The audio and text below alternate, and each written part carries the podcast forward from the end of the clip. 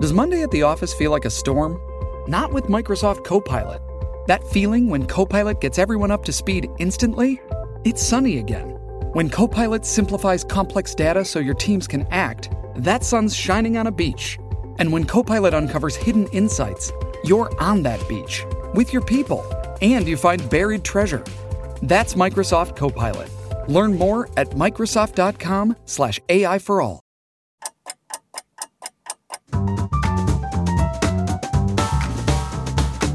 Verehrte Hörer, seien Sie herzlich begrüßt. Hier ist Burkhard Müller-Ulrich mit Ihrem Lieblingspodcast in Dubio, dem Stimmungsbooster vor der fünften Welle. Wir haben Sonntag, den 21.11.2021 und wir machen keine Werbung für das Impfen, oh nein. Es kann aber sein, dass Sie zu Ihrer Verwunderung, Ihrem Amüsement, vielleicht auch Zorn in dieser Sendung Impfwerbung eingespielt bekommen. Das liegt daran, dass diese Werbeplätze von außen gefüllt werden. Wir haben das akzeptiert, weil Indubio Geld kostet und irgendwie finanziert werden muss, aber wir haben keinen Einfluss darauf, was für Werbung da kommt. Und jetzt ist es manchmal Impfwerbung von unserer hochgeachteten und geschätzten, integren und wohlgesinnten Regierung, die für diese Kampagne eine Menge Geld bereitstellt. Also ihr Geld, liebe Hörer. Ein Hörer in Süddeutschland hat uns allerdings auf direktem Wege Geld überwiesen und damit diese 181. Ausgabe von Indubio möglich gemacht. Er ist Gymnasiallehrer und möchte damit uns und auch Sie, liebe Hörer, ermuntern, trotz aller Tristesse nicht zu verzweifeln, sondern beharrlich daran zu arbeiten, dass sich die Vernunft am Ende durchsetzen wird. Und dann hat er mir noch geschrieben, dass ihm immer wieder das Jahr 1989 in den Sinn kommt, als, ich zitiere wörtlich, unverrückbar erscheinende Machtgefüge von einem Tag auf den anderen in sich zusammenfielen, weil sie auf Lug und Trug aufgebaut waren. Vielen Dank, Herr Thomas Hechinger. Wir tun unser Möglichstes, um die Verzweiflung im Zaum zu halten. Und zu diesem Wir gehören heute Alex Bauer von der Schweizer Weltwoche, Ralf Schuler von Bild, er leitet dort die Parlamentsredaktion, und die Publizistin und Schriftstellerin Cora Stephan. Willkommen am Ende einer weiteren Woche des Wahnsinns und vor der nächsten Welle. Aber bevor wir auf die Corona-Surfbretter steigen, mal ein kurzer Abstecher in ein geschlossenes Berliner Kleintheater. Also geschlossen ist es nicht, es hat nur gerade kein Publikum und sendet deshalb eine niedliche Transvestitenshow als Livestream. Und da war kürzlich die erste Transgender-Kommandeurin der Bundeswehr zu Gast. Also ich muss gestehen, dass ich von einer Transgender-Kommandeurin der Bundeswehr bis dahin noch nie gehört hatte, obwohl ich sehr sexpositiv bin. Ich hoffe, ihr wisst, was das ist. Positive Einstellung zu allem Sexuellen, vor allem ja, Genderfluidität und Nein. alles, alle Spielarten bejahen wir, tun wir doch. Also ich bin es nicht. Nein, ich bin es nicht. Ich will mit Sex nichts zu tun haben. Das ist Igitt, Pfui Teufel. Also, um es kurz zu machen, diese sexpositive und transgender umgewandelte Bundeswehrkommandeurin, also äh, ursprünglich Mann, jetzt hat er eine, wie sagt er, Neovagina, hat sich da also sehr weit auf die Äste rausgelassen und zum Beispiel erklärt, er lasse, nein, sie, pardon, das ist ja, das darf man auf keinen Fall. Also sie lasse sich in Darkrooms gerne durchvögeln. Das ist jetzt für eine Soldatin vielleicht ein bisschen schwierig. Ich weiß es nicht. Ich habe irgendwie gehört, dass also Soldaten so ein bisschen Zurückhaltung in der Öffentlichkeit üben sollten, von wegen staatsbürgerlicher Verantwortung und so. Wie, ist das eigentlich geregelt? Wisst ihr das? Ralf Schuler? Es gibt das Soldatengesetz, Paragraph 17 regelt das sogenannte soldatische Verhalten und das ist mal zusammengefasst natürlich darauf gerichtet, dass der Soldat auch in der Öffentlichkeit und nicht, also wenn er außerhalb der Kaserne sich befindet, das Ansehen der Bundeswehr nicht zu beschädigen hat. Das finde ich macht diese seltsame Aussage der verteidigungspolitischen Fachkraft dort äh, etwas seltsam. Also jeder normale Lanzer, der mit raushängendem Hemd äh, aus der Uniformhose erwischt wird oder sich in der Öffentlichkeit übergibt, kann schnell wegen unsoldatischen Verhaltens belangt werden. Und dass uns hier eine Kommandöse an ihrem Triebleben teilnehmen lässt, ist zweifellos äh, eine schöne Angelegenheit für sie. Man freut sich ja für jeden, der Spaß hat in seiner Freizeit. Genau, wir ähm, sind Trotzdem habe ich, äh, habe ich ein bisschen Zweifel, ob diese emanzipatorisch verbrämten Obszönitäten dem Image der Bundeswehr dienen. Was wirklich aus meiner Sicht ernsthaft ärgerlich ist. Dass man sich klar machen muss, dass äh, seit der Abschaffung der Wehrpflicht durch den Freiherrn die Nachfolgerinnen im Amt des Verteidigungsministers nicht viel dafür getan haben, die Bundeswehr auf einen guten Weg zu bringen. Also von der überteuerten Renovierung eines alten Segelschulschiffs bis hin zu Sturmgewehren, die nicht schossen und äh, Haltungsschäden, die diagnostiziert wurden, Mandaten, die wirklich peinlich sind, wie in Mali, wo also die Bundeswehrsoldaten Haltungsschäden politische Haltungsschäden. Ähm, also ich kann jetzt nicht alle Skandale durchgehen. Und dann kommen halt solche Fachkräfte und mehren das Ansehen der Bundeswehr, indem sie Einblick in ihr privates Triebleben gestatten. Das hat eigentlich die Bundeswehr nicht verdient. Ja, ich erinnere mich ja auch noch an einen Fall, der also großes Aufsehen erregte. Ein General Kiesling wurde als Schwuler enttarnt, angeblich und 0, nichts wurde er in die Frühpension geschickt. Der Fall ist bis heute nicht wirklich aufgeklärt. Ich hatte damals schon meine Zweifel, dass das äh, etwas mehr gewesen sein könnte als üble Nachrede. Und das ist schon sehr erstaunlich, was sich in der Zwischenzeit alles so getan hat. Also, ich meine, muss man wirklich schwangere Soldatinnen in einen Panzer stecken? Ich glaube, das kommt in keiner Armee der Welt vor. Aber angeblich waren unsere Fachkräfte, unsere weiblichen in Sorge für die Soldatinnen in der Bundeswehr und haben über diese Dinge sich ausgelassen. Ich finde das immer noch erstaunlich. Jetzt hat Ralf Schuler ja eben schon so eine Verbindungslinie zur Spitze im Verteidigungsministerium gezogen, indem er auf die Nachfolgerinnen anspielte. Und ja, das ist ja auch eine Frage, Alex Bauer, die die Schweiz betrifft, denn auch die Schweiz hat jetzt eine Verteidigungsministerin zum ersten Mal, nicht wahr? Und die macht so ähnliche Sachen. Hat es etwas damit zu tun, dass Frauen an der Spitze einer militärischen Truppe einfach anders ticken? Ja, also in der Schweiz wird das Ganze noch viel gemächlicher angegangen. Also auch die Frau Amherd, ist noch weit jetzt davon entfernt von solchem Unfug. Und was in der Schweiz ein Thema ist, ist die allgemeine Wehrpflicht. Jetzt auch für Frauen. Das ist so ein Diskussionspunkt, äh, weil in der Schweiz gibt es ja die allgemeine Wehrpflicht und dass man die auch auf Frauen ausweitet, ist jetzt eine Diskussion. Gleichberechtigung. Und da gibt es ja auch übrigens gute Argumente dafür. Wir haben, äh, ich meine, Israel hat die beste Armee der Welt und da spielen die Frauen durchaus eine wichtige Rolle, werden allerdings auch sehr zurückhaltend für Fronteinsätze eingesetzt. Aber ich glaube schon, also es ist ein sehr deutsches Phänomen, diese Zersetzung der Bundeswehr die wir da irgendwie mit Staunen von außen beobachten. Und ich kann dazu eigentlich nicht viel sagen. Also, aus, ich meine, man hat von außen den Eindruck, die Bundeswehr schafft sich ab. Jetzt hat die Schweizer Armee ja relativ wenig in Afghanistan verloren. Die deutsche hingegen war dort. Und wenn man es jetzt mal unter dem Aspekt der Geschlechtlichkeit anschaut, dann sind natürlich diese ganzen fluiden Transgender-Gedanken und so weiter in Afghanistan nicht gut aufgehoben. Nicht? Also die Vorstellung, den Afghanen irgendwie jetzt äh, fluide Transgender-Sachen beizubringen, die ist eher abwegig, ungefähr so abwegig wie die ARD irgendwann mal in einem äh, Film Kommentar von Kommandeurinnen der Hamas gesprochen hat. Ja, also die müsste man erst noch erfinden, die Kommandeurinnen bei der Hamas. Naja, ich glaube da wohl irgendwelche Kurse an der Universität, also Genderfluid und was weiß ich. Aber die Jungs in Afghanistan, die hatten damit nun wirklich ganz und gar nicht und überhaupt nichts zu tun. Das waren zum Teil extrem harte Einsätze. Und wie sie dann empfangen wurden, auch noch während ihrer Zeit da, das war zum Teil sowas von abgrundtief hässlich. In Leipzig sollten sie also möglichst nicht am Flughafen ankommen, damit die Zivilbevölkerung nicht schockiert ist durch diese sonnenverbrannten und sonst wie martialisch aussehenden Kerle.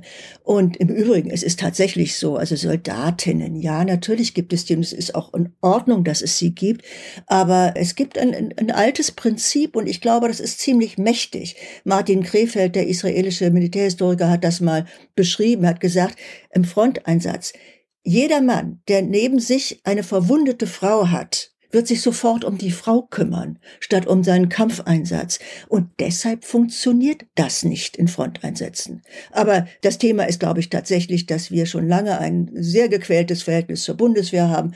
Und das wird natürlich durch die beiden Frauen an der Spitze der Bundeswehr keineswegs besser. Ralf Schuler. Also vielleicht sollte man einfach nochmal ganz klar sagen, das Geschlecht des Ministers des Zuständigen wäre mir persönlich jetzt Schnurz. Auch gegen die gesellschaftspolitische Modernisierung der Bundeswehr hätte ich nichts, wenn denn die wehrpolitische Ertüchtigung der Bundeswehr darunter nicht litte oder dahinter zurückträte. Und äh, das war in den letzten Jahren einfach ein Trauerspiel. Nun kann man sagen, tatsächlich die deutsche Öffentlichkeit ähm, ist auf größtenteils großer Distanz äh, zur Bundeswehr, wenn man sich überlegt, wie Berlin jedes Mal durch Einsetzen des Grünflächenamtes öffentliche Gelöbnisse verhindern möchte. Ähm, das ist schon alles äh, wahr. Trotzdem hätte natürlich die Bundesregierung die aus Afghanistan zurückkehrenden Soldaten empfangen können können. Das ist einfach Gedankenvergessen gewesen und auch die vernünftige Ausstattung ist, hat, hat man einfach schleifen lassen. Und da wirkt es dann einfach bizarr, wenn man mehr Interesse da rein investiert, dass schwangeren Uniformen geschneidert werden, als äh, die Ausrüstung mit Drohnen oder mit äh, bewaffneten Drohnen gar.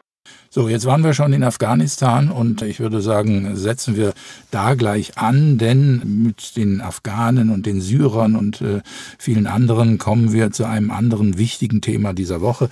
Die Migrationskrise geht weiter. Jetzt hat sich Wolfgang Schäuble zu Wort gemeldet. Er ist für eine schnelle humanitäre Lösung an dieser weißrussisch-polnischen Grenze.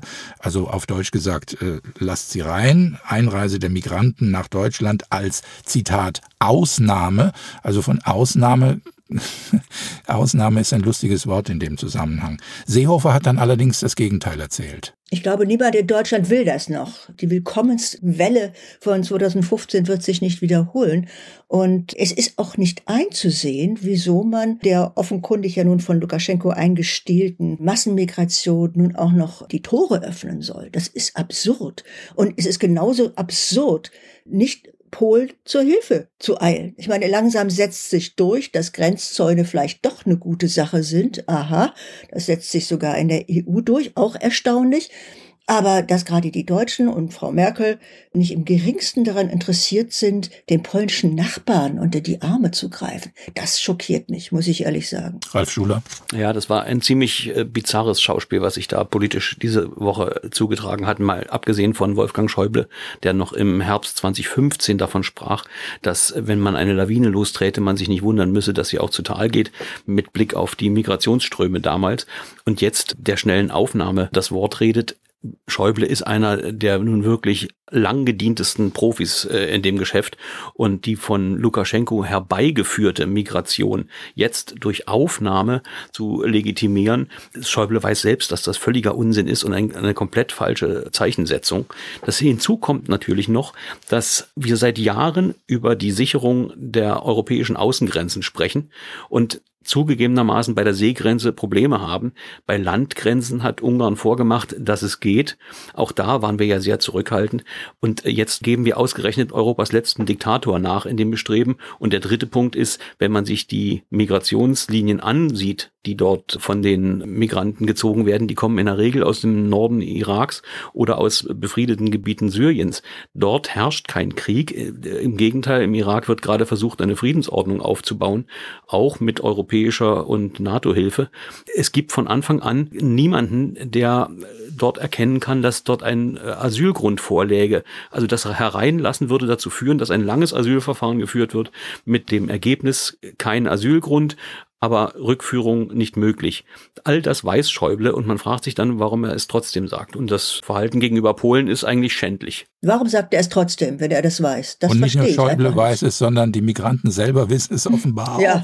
Es hat sich schon rumgesprochen bis an die polnisch-weißrussische Grenze oder noch weiter, wo sie nämlich herkommen, dass, wenn sie es mal geschafft haben, bis Berlin eigentlich der Rechtsstatus vollkommen egal ist. Wenn sie mal da sind, sind sie eben da, wie die Kanzlerin gesagt hat. Alex. Ja, also ich glaube, es ist einfach ganz wichtig, dass man hier auch ein bisschen in die Geschichte zurückschaut. Lukaschenko hat diese Migrationswaffe übrigens schon 2004 eingesetzt. Also das war vor 16, 17 Jahren eigentlich erfolgreich. Die EU hat ihm damals Millionen bezahlt und es gibt dazu ein hervorragendes Buch, das ich empfehlen möchte von Kelly Greenhill, Massenmigration als Waffe.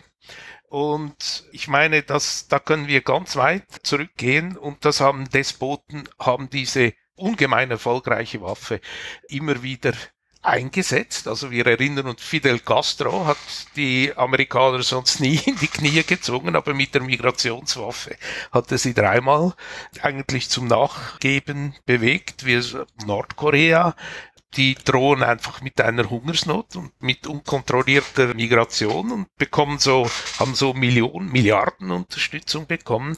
Das ist die Waffe der Despoten. Übrigens auch Erdogan hat sie ja damals ganz offen eingesetzt gegen mhm. die EU. Und das ist einfach ein das ist ein bisschen, ist eigentlich eine unlösbare Situation, weil die Despoten, die keine Rücksicht auf Menschenrechte nehmen müssen, die können diese Erpressungswaffe natürlich immer gnadenlos einsetzen. Und da sind wir in einem Dilemma. Es gibt aber noch ein Stichwort, das ich erwähnen möchte, und Greenhill spricht hier von den Heucheleikosten, die sich also die humanitären oder die, wie soll ich sagen, die Rechtsstaaten, die haben natürlich immer auch eine gewisse, das spielt immer eine Portion Heuchelei mit, oder? Wenn wir also eigentlich als, uns selber dann als humanitär sehen und definieren und jeden als Flüchtling bezeichnen, obwohl wir wissen, dass nicht jeder, äh, der als Flüchtling bezeichnet wird, ein, ein äh, sind einfach oft oder jetzt zum größten Teil sind das Migranten, die vielleicht ich meine, aus wirtschaftlicher Sicht durchaus nachvollziehbar, halt einwandern wollen hier, weil wir haben einfach diesen gewaltigen wirtschaftlichen Gap. Und da werden wir natürlich auch bis zu einem gewissen Grad bestraft für unsere Unehrlichkeit, oder? Man, man, man will sich humanitär geben, man gibt sich weltoffen, aber es gibt dann einfach diese Unterschiede, die, die können sie nicht lösen und da ist eine gewisse Härte, die sich nicht äh, wir sagen, ja, wir können uns das nicht leisten. Wir haben das gesehen auch mit der Migration, vor allem auch im Mittelmeer, wo dann äh, einfach, ich meine, das ist reine Erpressung, oder? Man sagt, ja, wir schicken diese Menschen aufs Meer, wir lassen diese ertrinken, also kommt, rettet sie, holt sie. Und ja, also der langen Rede kurzer Sinn, am Schluss sind einfach Grenzbefestigungen entscheidend. Ich habe mir das Wort Heucheleikosten notiert, finde ich eine hervorragende Vokabel in dem Zusammenhang. Eine Frage noch Richtung Schweiz, äh, Alex Bauer.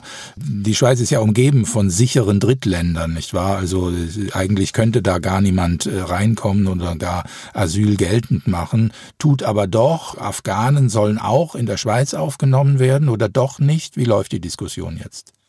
Ja, also in der Schweiz ist es zurzeit um dieses Thema relativ ruhig. Man mogelt sich wieder einmal einfach so durch. Also wir haben zurzeit zum Beispiel eine Migration, die von Afghanen, die kommen über Österreich rein, wollen aber nach Deutschland, Frankreich, England und die werden dann so sind übrigens Afghanen, die also schon viel früher, nicht erst jetzt mit der Machtübernahme der Taliban aus Afghanistan weggezogen oder geflüchtet, was auch immer sind. Viele waren ja im Iran. Und die Schweiz registriert die zwar und sagt, man kann sie ja nicht einsperren und stellt dann fest, dass sie weiterreisen und man hindert sie auch nicht daran. Also es ist so ein bisschen man versucht das Thema tief zu halten. Sagen wir es mal so, es ist äh, im Moment kein großes Diskussionsthema in der Schweiz. Does Monday at the office feel like a storm? Not with Microsoft Copilot. That feeling when Copilot gets everyone up to speed instantly? It's sunny again. When Copilot simplifies complex data so your teams can act, that sun's shining on a beach. And when Copilot uncovers hidden insights, you're on that beach with your people and you find buried treasure. That's Microsoft Copilot. Learn more at Microsoft.com/slash AI for all. Shipping can make or break a sale, so optimize how you ship your orders with ShipStation. They make it easy to automate and manage orders no matter how big your business grows. And they might even be able to help reduce shipping and warehouse costs. So optimize and keep up your momentum for growth with ShipStation.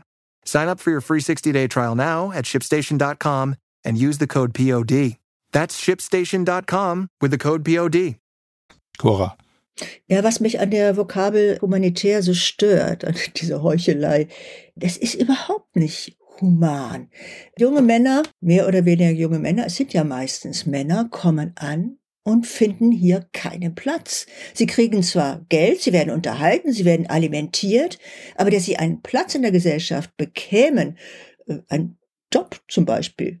Dazu sind sie nicht qualifiziert, dafür sind sie nicht ausgebildet, sie haben schlicht nichts zu tun. Und äh, ja, äh, das ist, das ist ein solcher Sprengstoff, das weiß man doch eigentlich.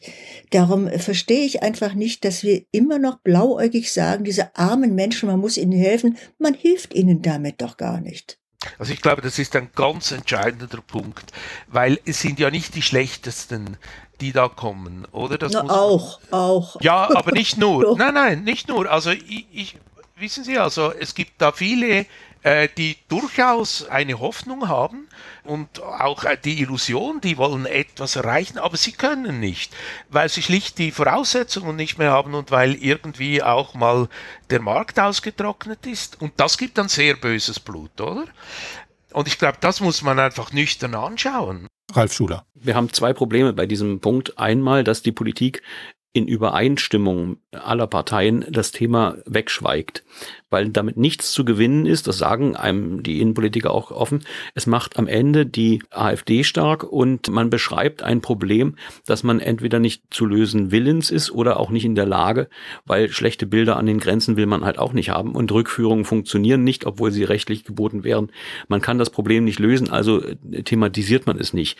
Gleichzeitig laufen durch die weiter sickernde illegale Migration ausgerechnet prekäre Milieus immer weiter voll, beziehungsweise werden ergänzt und die Lücke der Facharbeiter und qualifizierten Beschäftigten ist seit 2015 noch gewachsen auf mehr als 500, 600.000 Menschen, während gleichzeitig rund eine Million Arbeitslose mit ausländischem Pass in der Sozialversicherung hängen.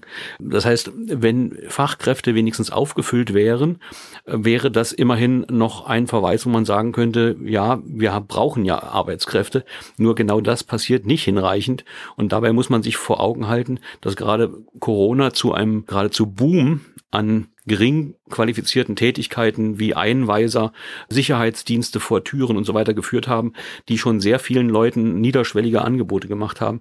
Trotzdem ist die Beschäftigungslücke bei den Facharbeitern nicht geringer geworden und die Zahl der im Sozialsystem befindlichen Migranten auch nach wie vor sehr hoch. Also wir, wir schaffen tatsächlich große Probleme, die wir nicht lösen können und äh, die Politik weigert sich, das äh, aufzugreifen.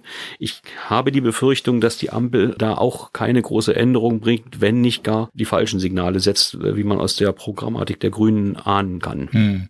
Die Ampel. Gleich werden wir noch mehr von der Ampel hören. Ich fand übrigens im Zusammenhang mit den afghanischen Flüchtlingen interessant zu erfahren, dass die Vereinigten Staaten, die sich da ja überstürzt und schmählich verabschiedet haben unter Zurücklassung von Kriegsmaterial und auch von Hilfspersonal jetzt so ein bisschen herumfragen bei allen möglichen Ländern, könnt ihr nicht noch ein paar afghanische Flüchtlinge aufnehmen?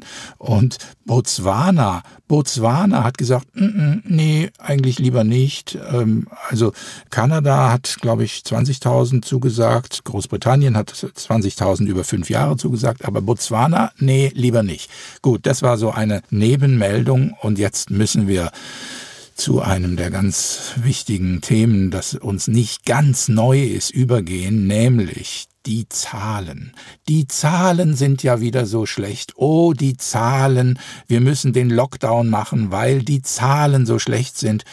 Ich meine, dieser Podcast hat begonnen mit dem ganzen Zahlenquatsch vor anderthalb Jahren und natürlich haben wir das Gefühl, wieder in einer Zeitschleife zu hängen, nicht wahr, Cora? Oh ja, die Zahlen explodieren. Das hast du vergessen zu sagen. Das ist, sie explodieren, die Zahlen. Das ist so wie das Klima, das wir retten müssen, das ist ja auch eine Zahl, ja. Also die Zahlen werden plötzlich lebendig und bedrohen uns. Ich finde es einfach, ehrlich gesagt, zwischen irre, und da muss ich lachen, bis zur Verzweiflung führen. Lachen wir mal zusammen, was, ja. Ja, was hier im, was hier im Moment passiert ist, ist einfach ungeheuerlich. Ich habe mir aber überlegt, wie kommt das, dieser Hass, der einem da entgegenströmt, jetzt kürzlich auch im Fernsehen von einer Frau namens Frühauf, der merktest du richtig an, wie so, sie hasst. Stopp. Weil du diesen Namen genannt hast und wir machen da sofort weiter an dieser Stelle, spiele ich euch mal ganz kurz zwei Sätze von dieser Sarah Frühauf, die den Tagesthemenkommentar gesprochen hat, vor. Das ist einfach so super, das muss man im Original hören. Na, herzlichen Dank an alle Ungeimpften. Dank euch droht der nächste Winter im Lockdown. Vielerorts wieder ohne Weihnachtsmärkte, vielleicht wieder ohne die Weihnachtsfeiertage im Familienkreis. Die angekündigten Maßnahmen in Sachsen und Bayern sind ein Schlag ins Gesicht für alle, die in den vergangenen Monaten solidarisch waren, die sich haben impfen lassen. So, mir gefällt der Tonfall eigentlich von der Sarah früh auf. Nicht? Das hat so ein bisschen was von überforderte Mutter. Nein, es ist ehrlich. Also sie hat wirklich Wut. Und langsam beginne ich das zu verstehen. Also mir prallt die Wut ja auch immer entgegen, wenn ich auch nur irgendwelche Zweifel an dieser oder jenen Maßnahme habe oder auch nur Zweifel an der Wirksamkeit der Impfung, als ob nicht längst bestätigt wäre, dass äh, das mit dem Impfen eben nicht der Freifahrschein ist, der versprochen worden ist. Langsam verstehe ich das. Diese Wut und dieser Hass gegen den Sündenbock, Gott sei Dank, es gibt die Ungeimpften als Sündenbock, könnte sich ganz schnell wenden gegen diejenigen, die die falschen Versprechen gemacht haben. Die Leute sind unfassbar frustriert. Sie waren glücklich, als sie endlich ihren Peaks erhalten haben, weil sie dachten, sie sind dem Tod von der Schippe gesprungen. Es wurde gesagt, das jetzt, das ist der Gamechanger. Wenn das so 80 Prozent geimpft sind, dann haben wir unsere alte Normalität und unsere Freiheit zurück. Und nun ist nichts davon der Fall. Und das können Sie schlecht einsehen. Diejenigen, die so solidarisch waren, sich vorzudrängeln, äh, damit sie ganz schnell ihren Peaks erhalten. Ich habe so langsam das Gefühl, das könnte sich auch wenden gegen die Leute, die tatsächlich sich wieder hinstellen, unsere Politiker, dieses gleiche wie Anfang 2020, wieder die gleichen Mist erzählen von den überlaufenden Intensivstationen, die laufen in dieser Saison eigentlich immer über, aber egal. Ich glaube, es wird ein bisschen überdreht und der eine oder andere rudert ja auch schon zurück. Herr Maas sagt, es gibt keinen Impfzwang. Na ja, mal sehen. Aber Herr Drosten hat was gesagt, was ich wunderbar finde, weil ich das von Anfang an so gesehen habe. Er hat gesagt, das Einzige, was wirklich nützt, ist Kontakt mit dem Virus. Das immunisiert, aber nicht das Impfen, denn das müsste man dann bis ans Ende aller Tage fortführen. Und das wäre ja wohl nicht Sinn der Sache. Da hat er recht nichts in der Sache, aber möglicherweise dann doch Zweck der Übung, wenn man nämlich davon ausgeht, dass dieses Milliardengeschäft, was da im Augenblick vor unser aller Augen und in der Öffentlichkeit abgezogen wird, also ich meine, da muss man ja schon mit Blindheit geschlagen sein, um nicht zu erkennen, dass dieser Impfwille von den Impfenden, also von den Firmen, die das bereitstellen, ausgeht. Ja, Moderna muss jetzt dringend verimpft werden, weil so, sonst war die ganze Investition in den Moderna Impfstoff ja umsonst. Das muss man sich mal vorstellen. Das ist unfassbar. Was ich vor allen Dingen etwas besorgniserregend finde, ist die unversöhnlich und bis aggressive Tonlage, die in diesem Kommentar, aber zum Beispiel habe ich auch der Morgenlage des Spiegel folgenden Absatz entnommen, Ab jetzt hilft nur noch eine Null-Toleranz-Politik für Ungeimpfte. Die Warnungen vor einer Spaltung der Gesellschaft haben sich überholt. Es geht nicht mehr um Spaltung, sondern darum, dass eine Gesellschaft, in der eine Minderheit der Mehrheit auf Dauer diktiert, wie sie zu leben hat, nicht funktioniert. Zitat Ende. Das erinnert mich so von der Tonlage ein bisschen an die Balkonreden von äh, Wilhelm II. Ich kenne keine Parteien mehr. Nur es überzeugt mich eben in verschiedener Hinsicht nicht. Einerseits sind diejenigen, die hier sich aufwerfen, sonst immer dabei, Minderheitenrechte über alles zu stellen. Und Minderheitenrechte sind gerade dazu da, dass eine Minderheit eben nicht unter die Räder der Mehrheitsgesellschaft kommt, rein juristisch, technisch gesprochen, aber es überzeugt mich auch arithmetisch nicht. Ich kann mir nicht so richtig erklären, wenn wir offiziellen Zahlen zufolge etwa 70 Prozent Geimpfte haben, dazu die Genesenen, die ja äh, seit Beginn der Pandemie inzwischen obendrauf kommen und wir gewissermaßen aus einem Bevölkerungspool von ich schätze mal vorsichtig 20 Prozent explodierende Zahlen haben, die alles in den Schatten stellen, was wir hatten, als wir noch völlig ungeimpft waren. Also für mich ist die Logik etwas schwierig. Und zum Dritten muss ich einfach sagen, es ist auch äh, virologisch schwierig, sich so eine Sündenbockgruppe rauszugreifen, weil wir eben nicht wissen, welche Rolle die Geimpften bei der Weiterübertragung des Virus spielen. Wir wissen nicht, welche Rolle die Kinder, die nicht geimpft werden können, bei der Verbreitung des Virus spielen. Und dann so zu tun, als würde aus diesem kleinen Segment der notorischen Impfverweigerer die ganz große Explosion hervorgehen, ist für mich sachlich eben auch nicht nachvollziehbar. Dafür dann sich auf so eine Gruppe in äh, wirklich kollektiver Weise einzuschießen, halte ich für hochgefährlich. Ja, das ist doch der Sinn des Ganzen. Das ist der Sinn des Ganzen. Ablenken von allem anderen indem man einen Sündenbock durchs Dorf jagt. Und das sind die Ungeimpften, die sind schuld. Auch wenn sie sich getestet haben, auch wenn sie gesund sind. Geimpfte müssen sich ja nicht mehr testen lassen. Das ist aber mittlerweile durch, dass es auch nichts nützt. Es müssen sich auch die Geimpften wieder testen. Mit anderen Worten, das Ganze ist doch gescheitert. Und zwar total und komplett. Ja, aber das würde ich jetzt so nicht sagen. Also ich meine, was ist die Erkenntnis, die wir bislang mit der Impfung haben, dass sie eigentlich die Gefährdeten vor einem schweren Verlauf recht gut schützt, aber dass sie die Weiterverbreitung des Virus nicht verhindert.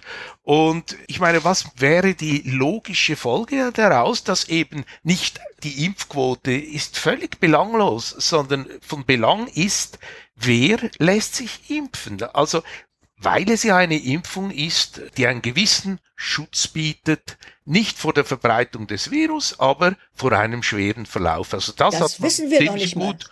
Das ist leider nicht erwiesen. Also ich habe diese, wenn ich jetzt zum Beispiel die Zahlen verfolge, sehe ich diese Fallzahlen, wo sie gestiegen sind, hat man doch bei den schweren Verläufen, also Hospitalisierung, Todesfällen, die sind nicht im gleichen Maße angestiegen wie früher.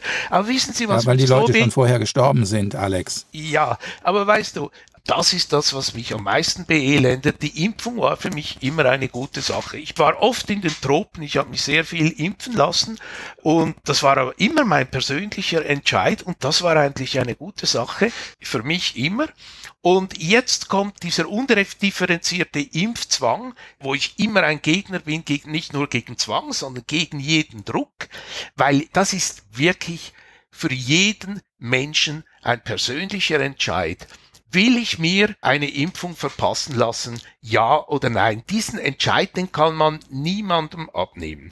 Und ich glaube, dass die Menschen vernünftig entscheiden, wenn man sie einfach für sich entscheiden lässt. Und dann kann jeder für sich selber eine Risikoabwägung vornehmen, welches Risiko ist für mich größer, eine Impfung oder das Risiko einer Erkrankung. Bravo, Alex. Niemand wird dir da je wieder, also unter uns jedenfalls, je widersprechen. Ist ja völlig klar. Jetzt ist der Impfdruck, kann man sagen, aber man kann auch schon Impfzwang sagen, der politisch ausgeübt wird in Deutschland. Es gibt schon Leute, lustigerweise Ethiker, die davon reden, dass man halt mit der Polizei hingehen soll und die Leute festhalten und ihnen die Spritze in den Arm rammen. Also die unglaublichsten Fantasien kursieren mittlerweile. Und da du ein bisschen aus der Schweiz berichten kannst, wie es da anders läuft, müssen wir an dieser Stelle mal ein Datum nennen, nämlich nächste Woche am 28. 28. November, November gibt es eine sensationelle Abstimmung und bisher haben mir viele gesagt, ja, das hat keinen Wert, weil die Schweiz hat ja auch schon das erste Covid-Gesetz gut geheißen und es wird nichts werden. Aber ich habe doch den Eindruck, wenn ich die Schweiz im Augenblick so anschaue, Land auf, Land ab, eine so massive Kampagne von bürgerlichem Nein gegen diese Covid-Maßnahmen Maßnahmen habe ich seit Jahrzehnten in der Schweiz nicht erlebt, oder?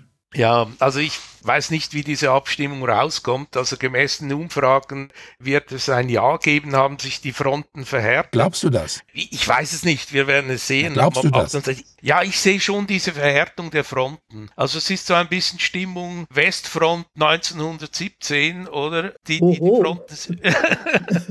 Horas, dein Bezirk. Ja. Die, die, es ist so ein Grabenkrieg. Aber ich meine, das Großartige, und die Schweiz hat sich ja übrigens auch nicht so grandios verhalten in dieser ganzen Corona-Geschichte. Man ist nie so extrem gewesen wie unsere Nachbarn. Aber ich meine, die, die das wirklich gut gemacht haben für mich, das ist Schweden.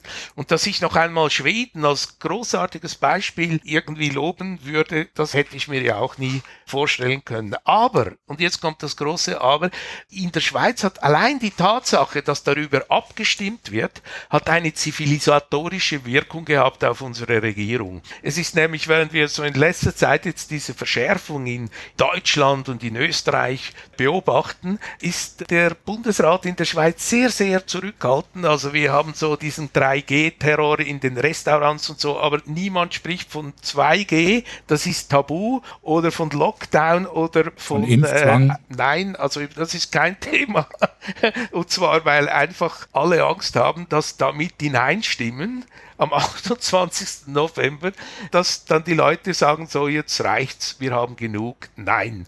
Wenn Aber wenn das Gesetz jetzt am 28. Äh, November. Dann ist natürlich dann die große Gefahr, dass dann die Dämme brechen, oder? Aber. Ja, was kommt dann in der Schweiz? Dann wird's genauso ja. schlimm. Dann kommt der Lockdown, dann werden die Schulen geschlossen, dann kommt der Impfzwang, oder? Die Schweiz ist ja, wie soll ich sagen, sind keine Helden, aber auch nicht, ja, man mogelt sich dann irgendwie so durch. Also wir machen jeden Blödsinn mit, der unsere Nachbarn machen, aber wir treiben es dann nicht so weit. Betonblöcke vor einem Restaurant? Genau, eben, ja, ja. Nein.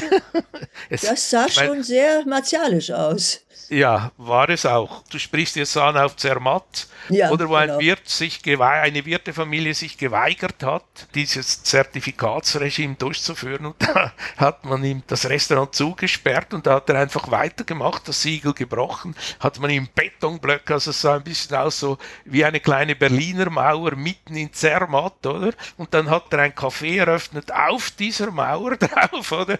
Und irgendwie, die sind dann so völlig durchgedreht, da sind sie mit 35 Polizisten hat man gezählt, sind da eingefahren im Großeinsatz, haben diese Wirtefamilie also wirklich plattgewalzt und haben die ganzen Clan, haben sie also verhaftet. Aber immerhin ist dann noch ein Gericht dazwischen gekommen, hat gesagt, also diese Sippenhaft da, das geht dann doch zu weit, auch im Wallis. Es hat allerdings auch sehr, sehr viel Solidarität gegeben mit dieser Wirtefamilie. Das hat es dann auch gegeben.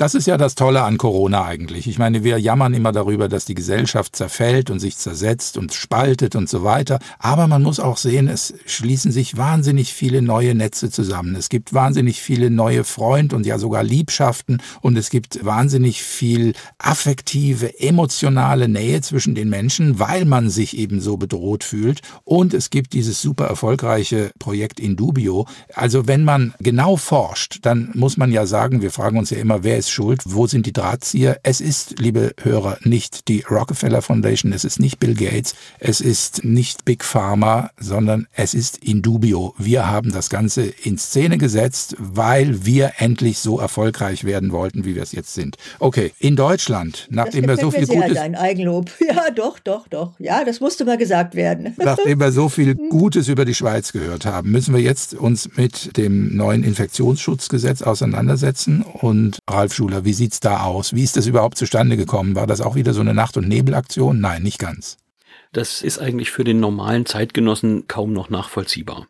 Jens Spahn hat mit der auslaufenden, sagen wir mal, Friedensperiode, wo die Zahlen im Rahmen waren, gemeint, ein liberales Zeichen setzen zu müssen und hat die epidemische Lage zum Auslaufen freigegeben sozusagen, was schon ein Missverständnis ist, denn der Bundesgesundheitsminister entscheidet darüber gar nicht. Das macht der Bundestag und wenn der Bundestag keinen Finger rührt, dann steht im Infektionsschutzgesetz drin, dass die epidemische Lage ausläuft, einfach so.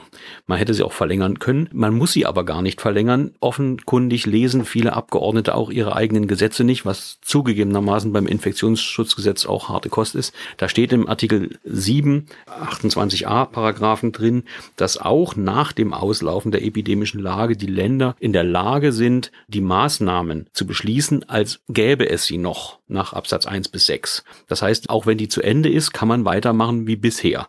Man braucht also keine Erneuerung. Nun hat die neue Regierung gesagt, ja, die mutmaßlich neue Ampelregierung gesagt, ja, wir wollen uns auch so ein bisschen mit an der Eröffnung beteiligen, aber wir machen ein neues Infektionsschutzgesetz, was den Ländern die Möglichkeit gibt, die alten Maßnahmen wieder zu beschließen.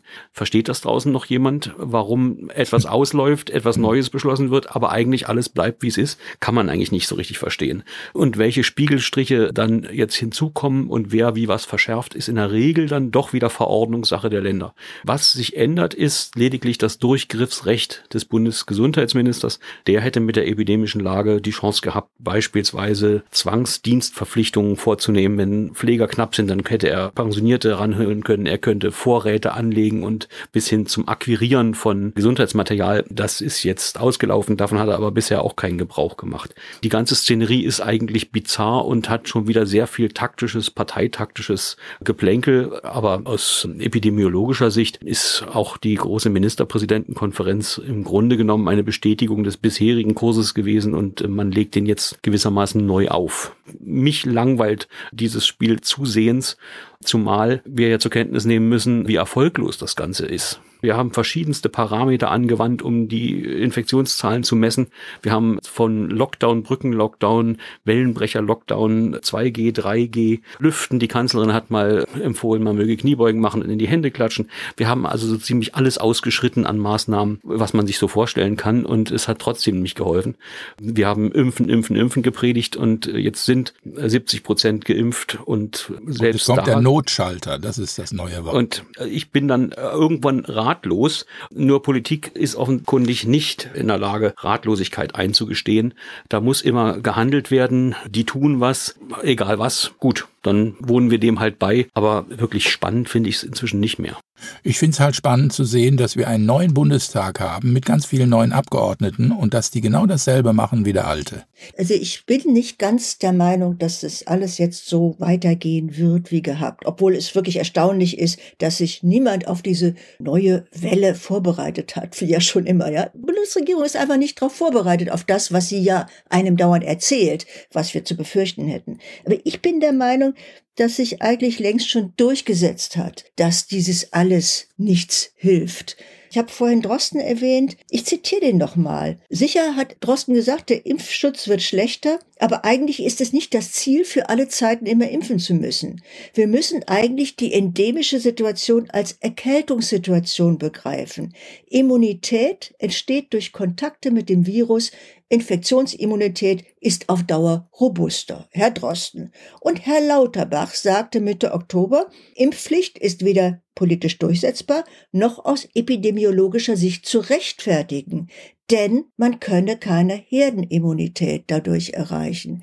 Im Prinzip könnte man, wenn man die Zeichen richtig deutet, doch sagen, Leute, wir haben gesehen, so läuft das nicht. Und wenn Schweden tatsächlich ein brauchbares Beispiel dafür ist, dass man es anders machen kann, dann sollte man es wie die Schweden machen. What if you could have a career where the opportunities are as vast as our nation, where it's not about mission statements, but a shared mission? At U.S. Customs and Border Protection, we go beyond to protect more than borders from ship to shore, air to ground. Cities to local communities, CBP agents and officers are keeping people safe. Join U.S. Customs and Border Protection and go beyond for something far greater than yourself. Learn more at cbp.gov/careers. Aber ich glaube, Ralf Schuler hat vorhin etwas ganz Entscheidendes gesagt. Es geht einfach darum, die tun was, oder?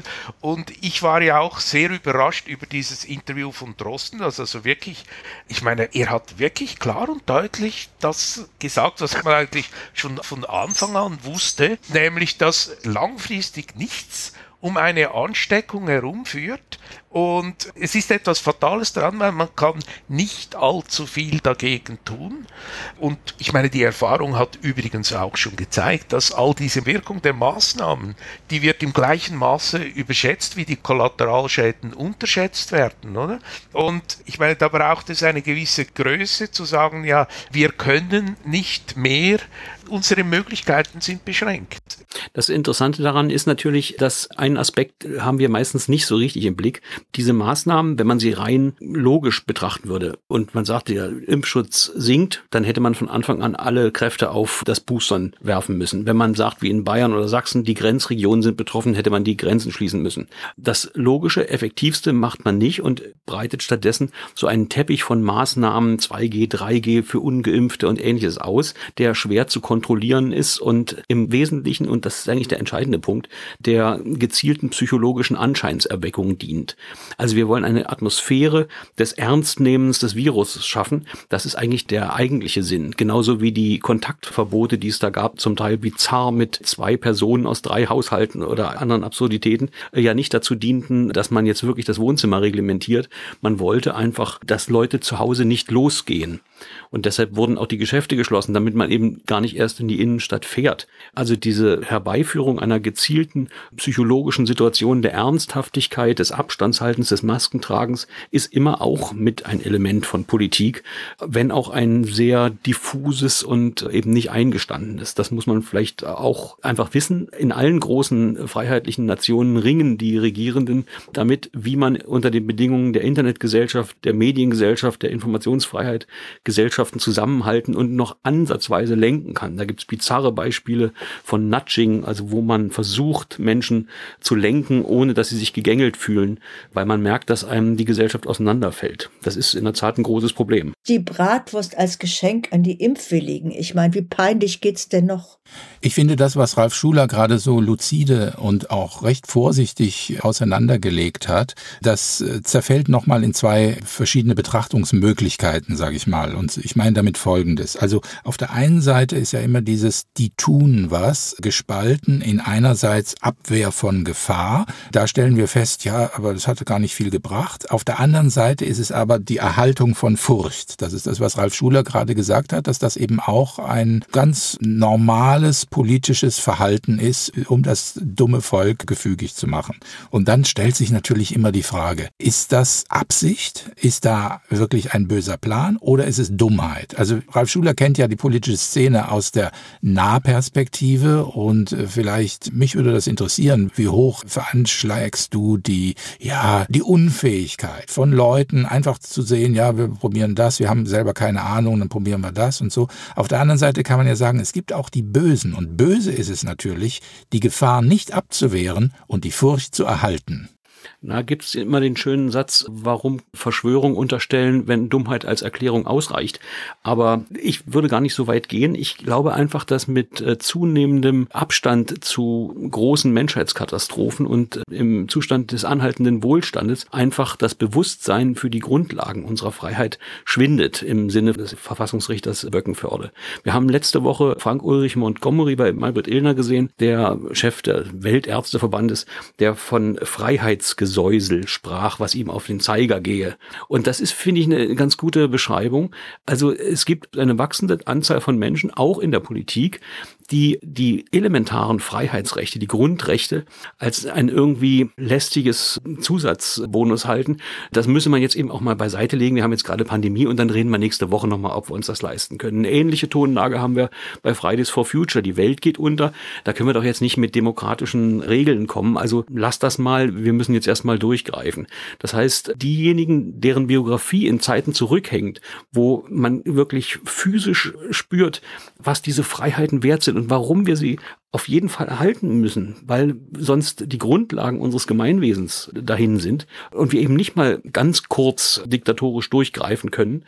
Diejenigen werden weniger und deshalb macht sich da so eine demokratietechnische Wurstigkeit breit, von der eben auch manche Politiker nicht ganz gefeit sind und meinen, wenn die Lage schlimm genug ist, dann muss eben alles über Bord geworfen werden, was wir uns erarbeitet haben. Die Verfassung ist übrigens sehr viel klüger. Da ist das alles sehr gut geregelt, dass auch im Not Notstand noch ein parlamentarisches Gremium erhalten bleiben muss. Und wir wissen, dass äh, dieser Notstand und dieses ganze Gefühl der Gefahr vor allem getriggert wird von den hysterischen Kolleginnen, wie zum Beispiel einer Sarah Frühauf, von den Medien generell, muss man sagen, von den Mainstream-Medien, die ja auch super gefördert werden, nicht nur von der Regierung mit jeder Menge Anzeigengeld, sondern der Spiegel wird von Bill Gates Foundation mitfinanziert. Und jetzt komme ich zur Nachricht der Woche. Spiegel, Zeit und andere Verlage Verlage kriegen jetzt Geld von Google. Das hat mit dem Leistungsschutzrecht in Deutschland zu tun und Google hat ja in Frankreich jetzt schon ein paar Verträge dieser Art geschlossen. Jetzt kommt es in Deutschland und die großen Nutznießer, lese ich jedenfalls hier, sind unter anderem Spiegel und Zeit. Ralf Schuler? Das ist natürlich eine Baustelle, die uns auch als Verlag eben auch betrifft. Es gibt da eine ganze Reihe von Problemen. Diese großen Tech-Giganten generieren sehr viel Geld mit den Inhalten, die andere ihnen zur Verfügung stellen, eben auch mit dem Auflisten von Suchergebnissen aus Verlagen.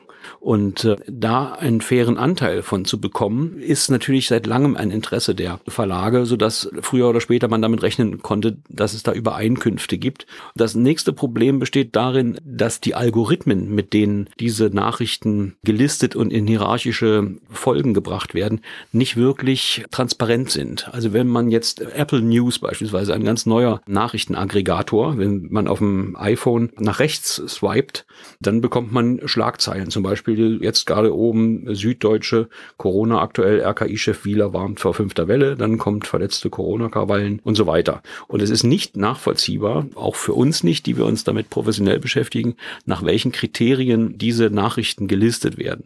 Da haben wir ein demokratietheoretisches Problem. Ich wüsste schon ganz gern, warum welche Schlagzeilen wie lange oben bleiben. Kann ich jedem erklären, wie das bei Bild.de funktioniert. Ähm, das richtet sich ganz stark nach dem Zugriff und nach den Zahlen der Visits. Das funktioniert bei denen aber nicht. Da bleiben beispielsweise Meldungen über eine Krabbe mit einem Diamanten im Panzer, bleibt da über Tage oben und man kann sich nicht erklären, warum. Ob es die Zugriffszahlen sind oder ähnliches. Auch im politischen Kontext möchte ich gerne wissen, warum die hochgerankt werden. Bei Facebook haben wir auch einen Nachrichtenaggregator, der alles Mögliche listet. Und dann sind wir aber immer noch nicht da, was eigentlich die einfachen Leute, die ihre Contents bei Facebook reinstellen und dann durch umrahmende Werbung zum Wohlstand von Facebook beitragen, wie die eigentlich einen Anteil davon bekommen können.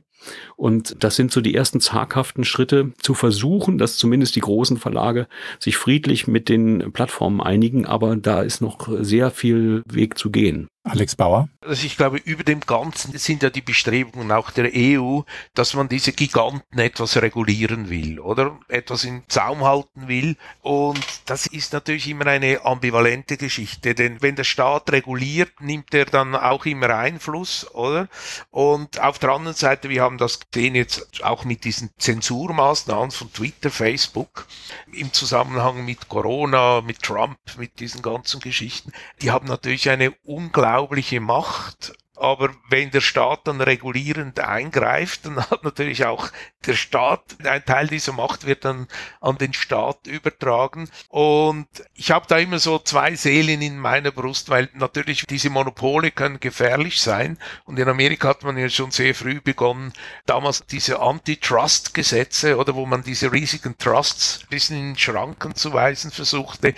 Auf der anderen Seite müssen wir auch feststellen, wenn wir es ein bisschen auf der historischen Achse ansehen, also IBM hatte mal faktisch ein Monopol auf Computertechnologie. Heute spricht kein Mensch mehr von IBM. Nokia, Ericsson, die hatten Sony, die hatten mal irgendwie den ganzen Handymarkt. Also der Markt reguliert hier doch.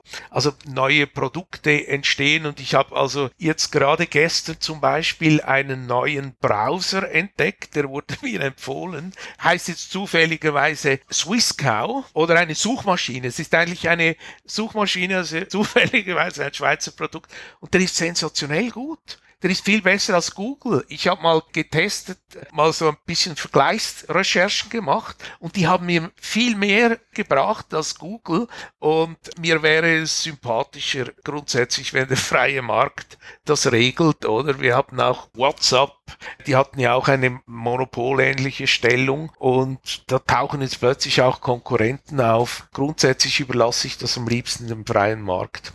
Ja, das sehe ich ähnlich. Ich meine, wir sehen doch hier an Indubio, es gibt so etwas wie eine funktionierende Gegenöffentlichkeit. Also in den 70er Jahren haben wir ja auch von der Gegenöffentlichkeit geredet, das war dann eher die linke Gegenöffentlichkeit. Jetzt haben wir eine eher nicht linke Gegenöffentlichkeit und äh, ich finde auch, das ist im Prinzip, ist es erstaunlich, dass man, obwohl Facebook zensiert und mich nervt mit irgendwelchen Covid-Warnungen, dass wir doch immer noch durch das Internet Kommunikationsmöglichkeiten haben, von denen denen wir früher geträumt hätten. Also ich hoffe sehr, dass die Alternativen wachsen und gedeihen und äh, irgendwann werde ich auch Facebook verlassen, was ich deshalb nicht tue, weil ich da wirklich tolle Freunde kenne. Ja. Da sind wir aber genau beim Problem. Ein Kommunikationsnetzwerk ist so attraktiv wie die Zahl seiner Nutzer und da ist es schwierig, Konkurrenzunternehmen aufzumachen. Bei Messenger-Diensten scheint das zu funktionieren, dass man je nach Gusto und Zeitgeist von dem einen zum anderen wechselt. Bei den großen Netzwerken ist es schwierig und was wir meistens außer Blick Blick verlieren, ist, dass die großen Tech-Giganten inzwischen ja ein ganzes Portfolio an technischen Netzfirmen hinzugekauft haben von der digitalen Regulierung der Heizung. Also Nest heißt diese Firma, die sich seit Jahren darauf spezialisiert hat, per Netz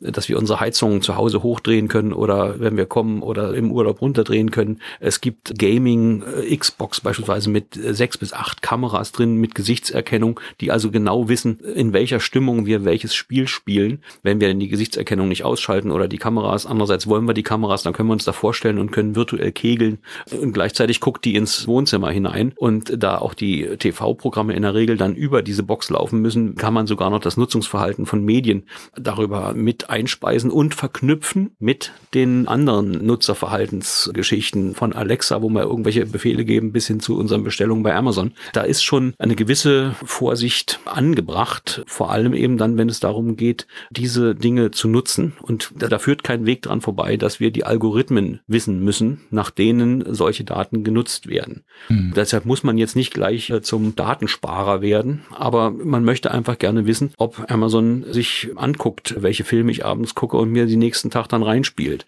YouTube ist ein Riesenplayer mit enormer Marktmacht. Da wird es verdammt schwer werden, an diese Plattform von der Konkurrenz her heranzukommen, weil man einfach immer als kleiner Herausforderer startet. Das ist so. YouTube, wo wir auch selber präsent sind und was uns eine große Reichweite beschert. YouTube ist sehr weit vorne, da hat Ralf Schuler recht, aber es ist auch nicht uneinholbar. Das Beispiel WhatsApp zeigt es. Viele Leute sind einfach aus Ekel gegenüber gewissen gewissen Spionagemöglichkeiten abgewandert in besser gesicherte Systeme, in Signal, in das Schweizer Trema oder was es da sonst noch gibt. Telegram. Telegram natürlich, wobei es ja auch ein Treppenwitz der Geschichte ist, dass die Informationsfreiheit von den Russen garantiert wird. Ja, aber so läuft es. So läuft aber es, so, genau. Aber Alex. so läuft es. Ich meine, weißt du, ich war jetzt vorletzte Woche an einem Vortrag von Sarah Wagenknecht hier an der Uni Zürich. Und ich kann dir sagen, also ich meine, das war ja Sensation ist nicht ganz neu. Also wir hatten es ja auch in der Weltwoche, als sie eben ihr Buch gebracht haben, haben wir das ganz groß gebracht. Aber da kommt die Sarah Wagenknecht und da hast du das Gefühl, die könnte jetzt auch bei der AfD, könnte die gesprochen haben. Und es gibt dann auch immer Gegenbewegungen, wo es dann diese monopolartigen Zusammenschlüsse gibt, gibt es dann auch immer diese Gegenbewegung. Hm. Ich vertraue hier auch schon ein bisschen auf die Menschen. Gerade im Falle von YouTube wollte ich einfach noch erwähnen, dass YouTube vielleicht sich sein Grab selbst geschaufelt hat oder noch dabei ist durch diese viele Cancelei. Wir sind auch oft zum Opfer gefallen und ich muss sagen, liebe Leute von YouTube, ihr habt euch damit einen Bärendienst erwiesen. Ich kann immer nur aufrufen, nicht YouTube einzuschalten, sondern in Dubio entweder auf der Webseite www.achgut.com zu hören oder über die vielen Podcast-Apps. Und ja, es gibt natürlich auch schon da Alternativen. Rumble und Odyssey sind die beiden wichtigsten und andere werden folgen. Naja, so viel in unserem kleinen Ausflug in den monetär-medialen Komplex und äh, damit schließen wir die heutige Ausgabe von Indubio am 21. November 2021 mit Alex Bauer, Ralf Schuler und Cora Stephan. Vielen Dank für die Diskussion, vielen Dank für Ihr Interesse, liebe Hörer und äh, einen schönen Sonntag.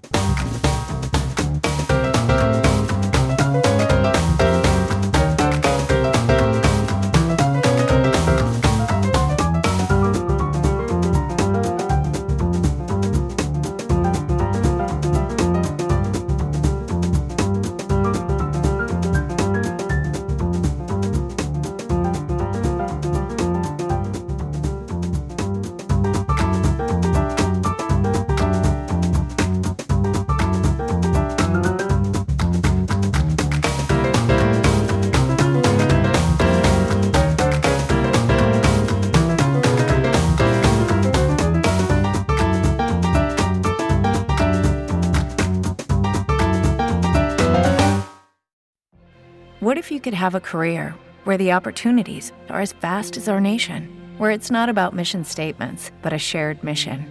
At U.S. Customs and Border Protection, we go beyond to protect more than borders from ship to shore, air to ground. Cities to local communities, CBP agents and officers are keeping people safe.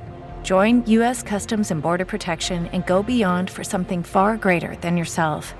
Learn more at cbp.gov/careers. For the ones who work hard to ensure their crew can always go the extra mile, and the ones who get in early so everyone can go home on time, there's Granger, offering professional grade supplies backed by product experts so you can quickly and easily find what you need. Plus, you can count on access to a committed team ready to go the extra mile for you. Call, clickgranger.com, or just stop by. Granger, for the ones who get it done.